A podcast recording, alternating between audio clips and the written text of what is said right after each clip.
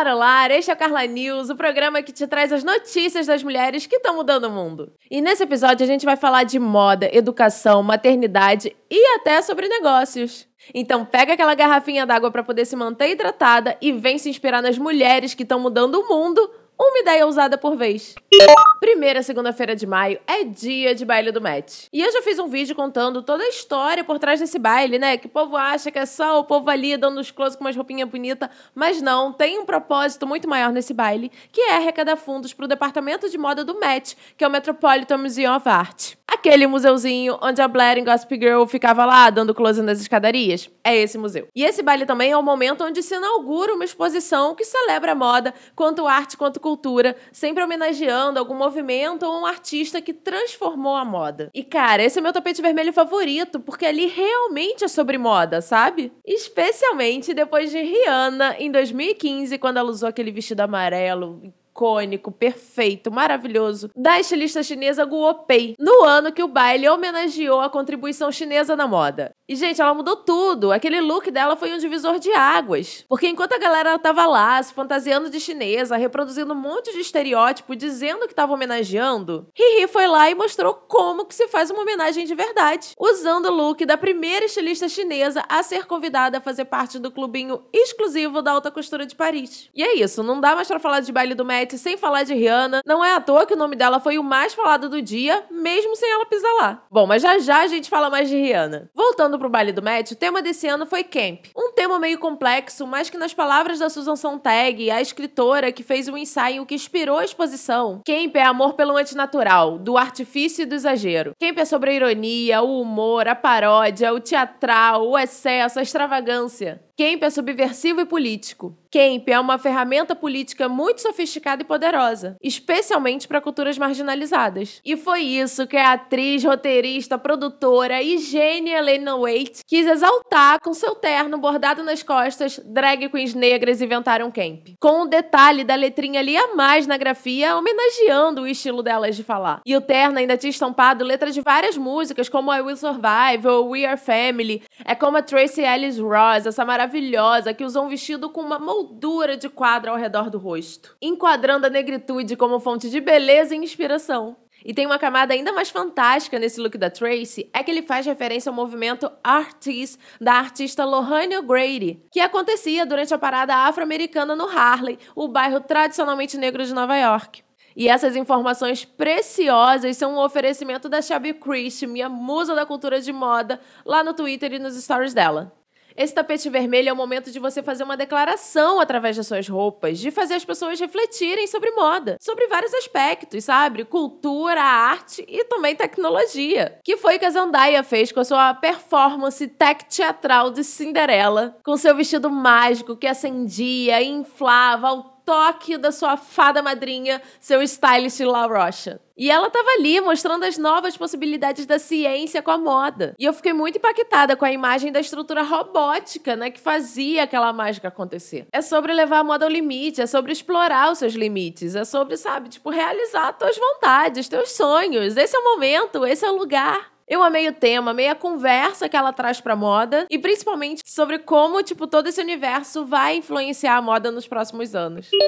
E falando em influenciar a moda, Rihanna anunciou o lançamento da sua marca de moda, a Fenty. Em janeiro saíram os primeiros rumores, mas agora veio a confirmação. Rihanna se associou ao maior conglomerado de moda do mundo, a LVMH, que tem marcas como Dior, Givenchy, Celine e Louis Vuitton, né, a própria, para criar sua marca de moda Fenty. Ela já é parceira do grupo na Fenty Beauty, né, porque eles têm uma divisão de beleza onde ela faz parte com a Fenty Beauty e, bateu todas todos esses recordes de faturamento, de vendas e tudo mais. E daí, né, parceria de sucesso, a gente faz o quê? Repete. E foi isso que o grupo fez. E, gente, é muita coisa. Um grupo como a LVMH tá apostando em criar uma marca do zero. Eles só fizeram isso uma vez antes com Christian Lacroix, em 1987. Então, assim, é muito importante eles estarem apostando na visão criativa de uma mulher negra caribenha. E com o lançamento de Fenty, Rihanna se torna a primeira mulher negra a assumir a direção criativa de uma marca de moda num grande conglomerado de luxo. E ela é sócia da marca com 49,99% das ações da Fenty, entrando com 30 milhões de euros em contribuições para o empreendimento,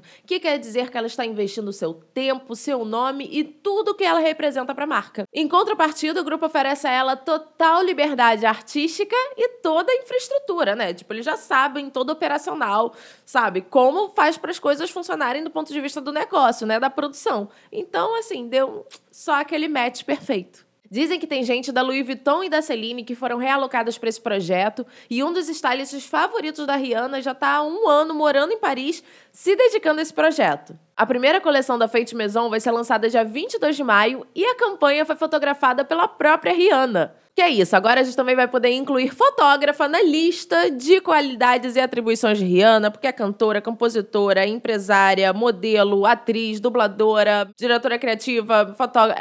É, é, é muito talento, meu Brasil, é muito talento. E assim, gente, vamos lá, sem criar expectativas, só fazendo aqui uma análise da trajetória da Rihanna no mundo dos negócios. O jeito que ela mudou a indústria da beleza, estabelecendo novos parâmetros. O jeito que ela exaltou a diversidade de existências femininas com a sua Savas de Fenty, sua marca de lingerie. Assim, o que se espera de Rihanna é que ela chegue para nada mais, nada menos do que revolucionar, fazer a minha tão aguardada e tão esperada revolução na indústria da moda. Falei que eu não ia criar expectativas, mas não tem como não criar expectativas, gente. É, sabe, tipo, é, é, tudo que a gente precisa. Tudo que a moda precisa hoje é de uma revolução. Que alguém chegue lá e, tipo, dê um sacode, tipo, mostre o que a gente quer usar na moda. E sabe, a Rihanna fez isso com todas as outras coisas, como não vou esperar que ela faça isso com a moda também. Eu já tô aqui sonhando, imaginando sim com uma campanha com pessoas gordas, com pessoas coloridas, com pessoas de todos os jeitos, sabe? Saindo daquele, daquele padrão de pessoas super magras, sabe? Tipo, não, vamos lá, tipo, moda para todo mundo. É isso que eu espero que Rihanna faça, entendeu? Não tem como, vou alimentar esse monstrinho da expectativa sim, mas aqui, né, de coração, acho que ela não vai me decepcionar não. E cara, que alegria ver uma mulher podendo fazer o que ela quer fazer a Rihanna tá explorando toda a sua potência criativa. E, cara, tipo, ela fala isso desde 2011. Eu lembro que eu li uma entrevista dela, assim, desde o início, que ela queria explorar outras coisas, que ela queria trabalhar com moda, que ela queria trabalhar com beleza de alguma forma. E ela tá fazendo tudo, sabe? Tipo, ela desde o início era isso que ela queria. Ela tava buscando isso pra carreira dela, pra vida dela. Enquanto tentam colocar ela numa caixinha padrão de popstar, ela vai lá e faz as coisas do jeito dela, no ritmo dela. Ela continua sendo a garota do lado esquerdo da ilha, que não leva desaforo para casa, que é debochada, que sempre é flagrada nas festinhas comendo. E é isso que faz que ela seja tão real. Então vai, Riri, faz o que você quiser fazer e agracie o mundo com todas as possibilidades do seu talento.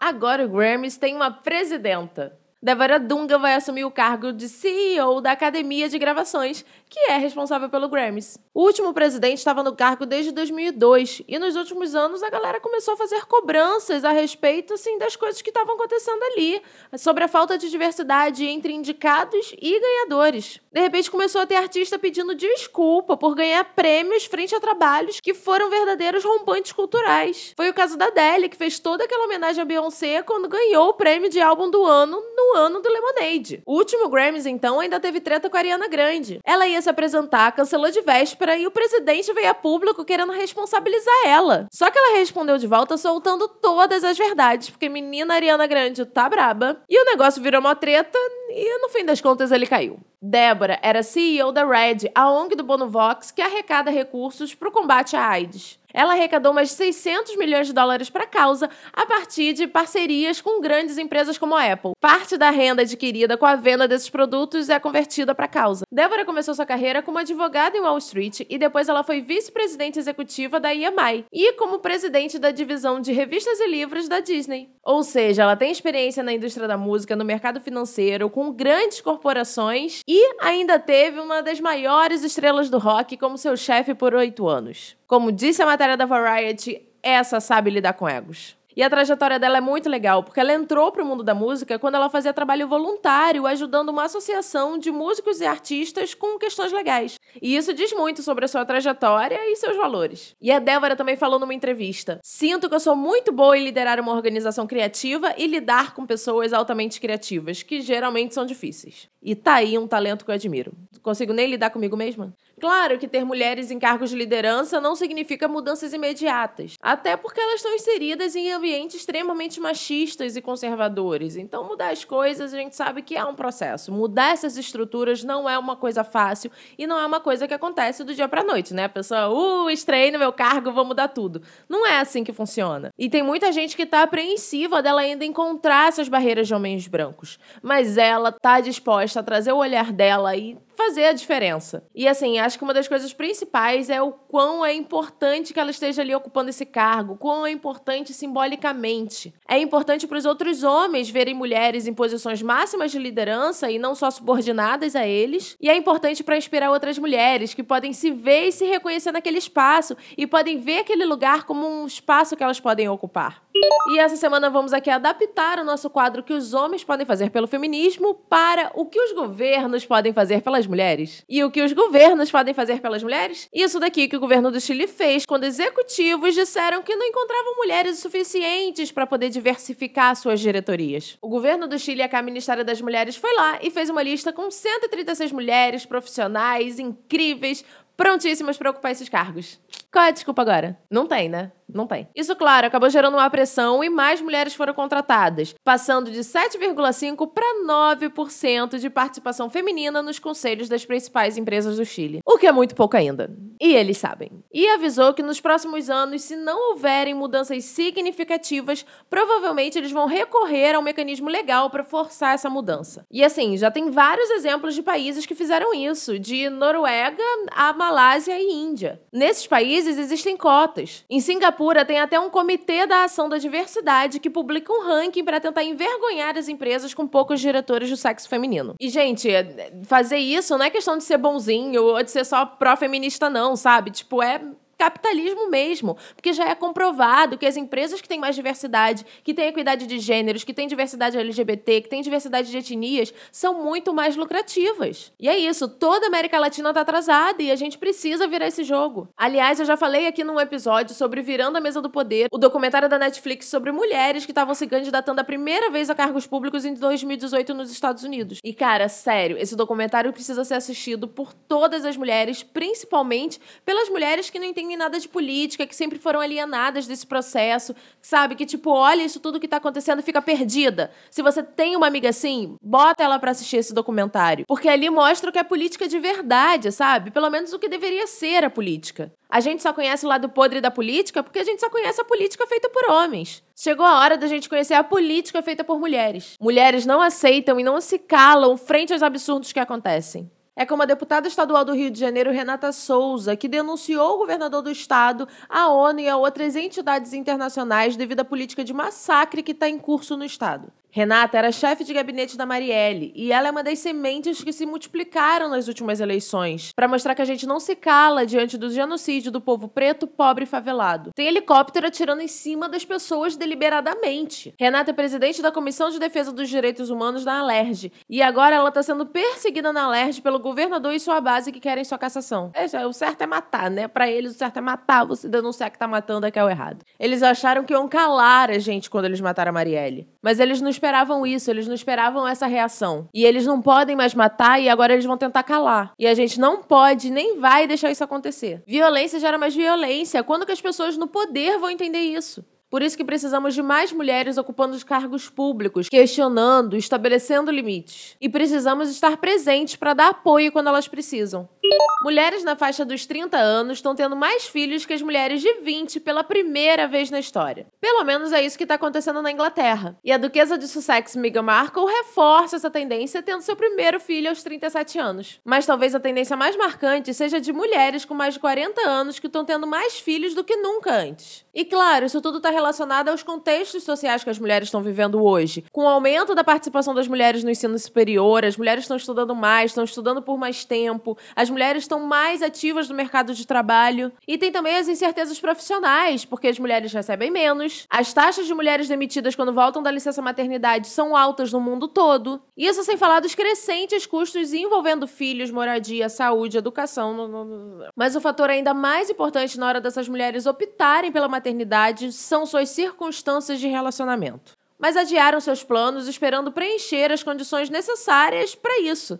Também conhecida como estar no relacionamento estável com um cara maneiro que queira assumir essa responsabilidade de ter filhos e que desejem ser ativos na criação das crianças. E isso não é fácil de encontrar. As mulheres estão mais exigentes na hora de escolher um pai para os seus filhos. Muitas mulheres passaram por divórcios ou dissolução de relacionamentos justamente ali no início dos seus 30 anos, quando estavam ali gerando essa expectativa de criar família e de ter filhos. E isso mostra que, embora a maternidade posterior seja normalmente discutida e falada só pelo poder de decisão das mulheres, é, a gente precisa levar em conta as escolhas dos homens e a dinâmica de relacionamentos que podem estar afetando os padrões de fertilidade. Ao meu redor não faltam exemplos de mulheres que estão prontas para ter filhos, mas a falta de um parceiro ou a falta de comprometimento desse parceiro as levam a adiar seus planos. Sendo que homens têm a fertilidade prolongada, as mulheres com 40 anos já começam a ter certas dificuldades. E isso tudo me fez lembrar de um post da Joyce Bert falando sobre como, pela perspectiva africana, mães, por definição, não podem ser solteiras. Na maioria das culturas, a maternidade é definida pela relação com os filhos e não pelo relacionamento sexual com o homem. Então eu acho que a gente precisa redefinir os nossos conceitos sobre maternidade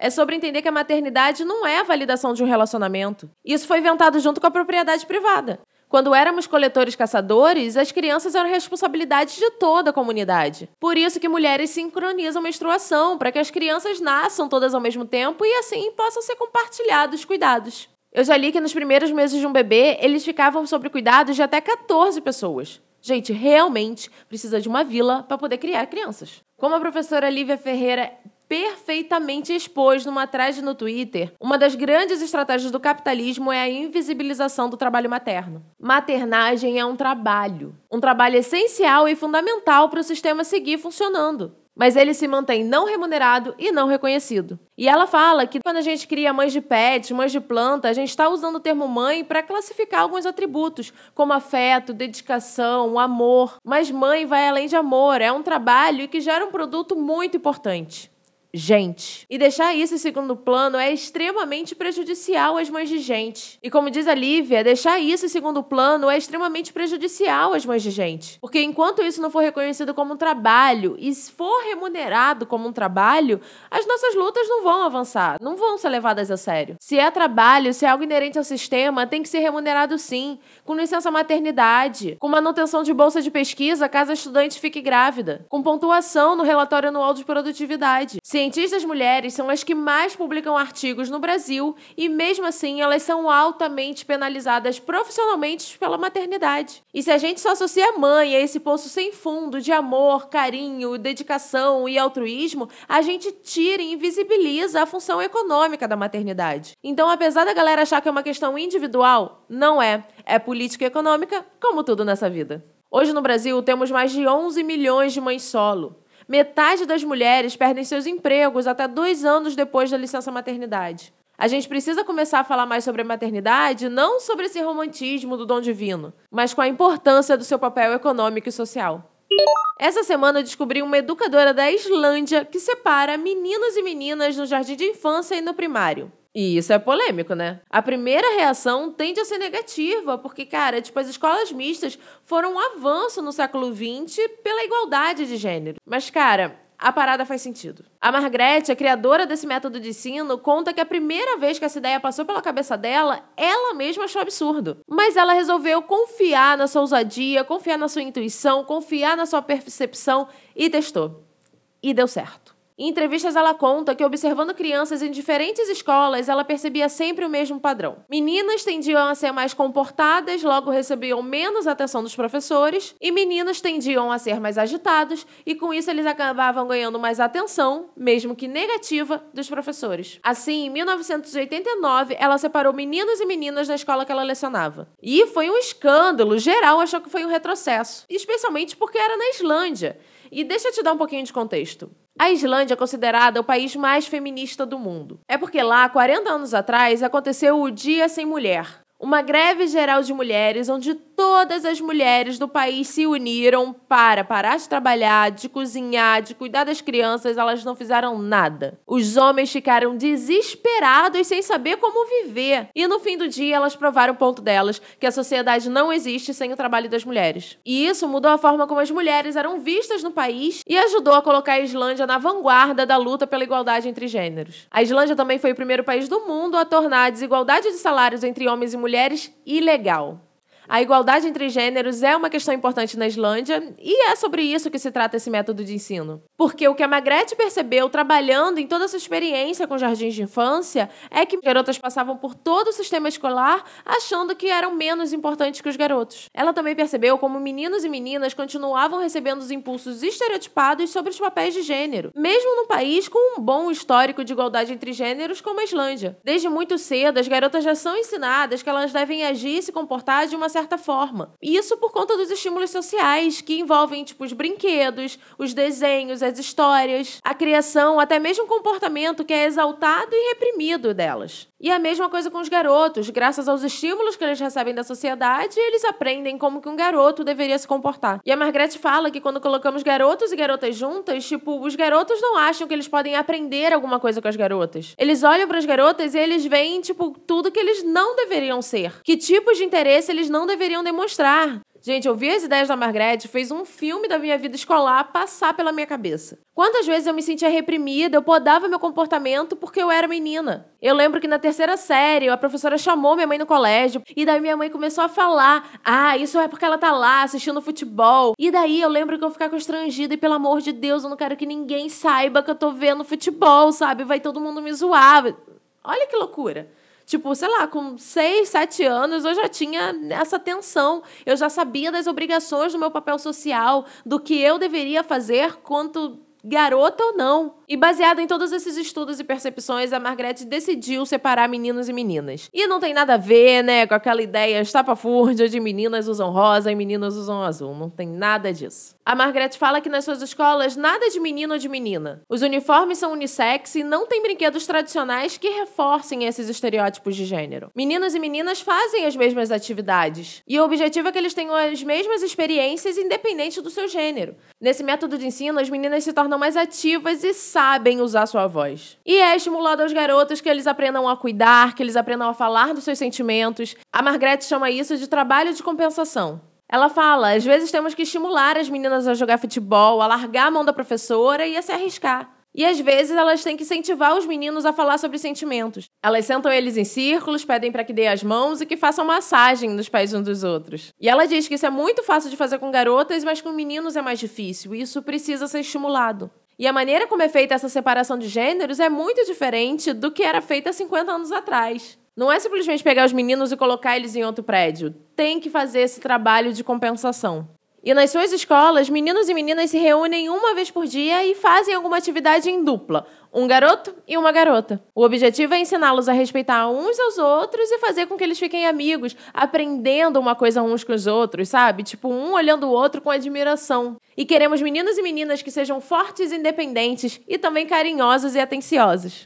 E é isso, gente. Esse foi o Carla News dessa semana. Espero que vocês tenham gostado das notícias. E é aquilo, né? Se você gostou, compartilha, espalha para mais gente se motivar aqui com essas coisas incríveis que as mulheres estão fazendo pelo mundo. Um beijão e fé nas malucas!